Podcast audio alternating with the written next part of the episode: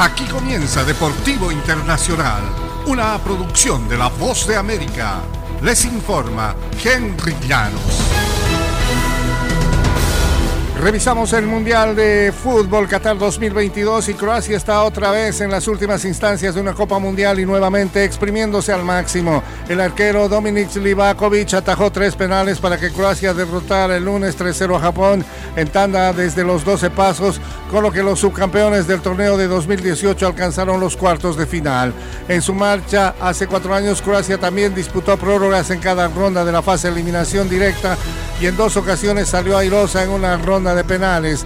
La historia se repite, dijo sonriente el seleccionador croata Slatko Dalic. Esta vez Mario Pasalic convirtió el penal decisivo para Croacia tras un empate 1 a 1 al cabo de los 90 minutos reglamentarios y los 30 de prórroga en un partido vibrante de principio a fin.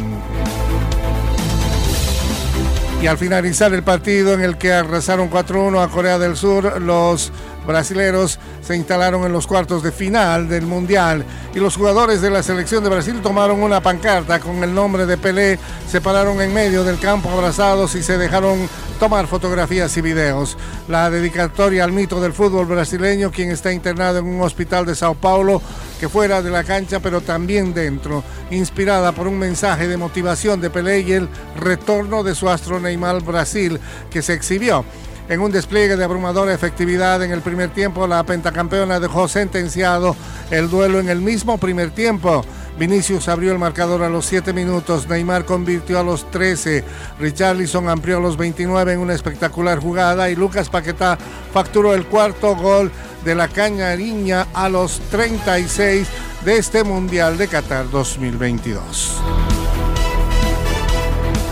Y en el fútbol americano de la NFL, Tom Brady lanzó para un par de touchdowns en los últimos tres minutos del encuentro del lunes por la noche y ayudó a que los Buccaneers de Tampa Bay se recuperaran de un déficit de 13 puntos para superar por 17-16 a los Saints de Nueva Orleans y reforzaron su control del liderato de la débil división sur de la conferencia nacional. El campeón de siete Super Bowls lanzó un pase de anotación de una yarda al novato Kate Alton para terminar una jugada de 91 yardas y acercar a su equipo 16-10 cuando faltaban exactamente 3 minutos de partido. Recibió nuevamente el balón a los 2 minutos 29 del final y consiguió el triunfo cuando quedaban 3 segundos con un lanzamiento de 6 yardas a otro novato como es Rashad White. Y hasta aquí Deportivo Internacional, una producción de La Voz de América.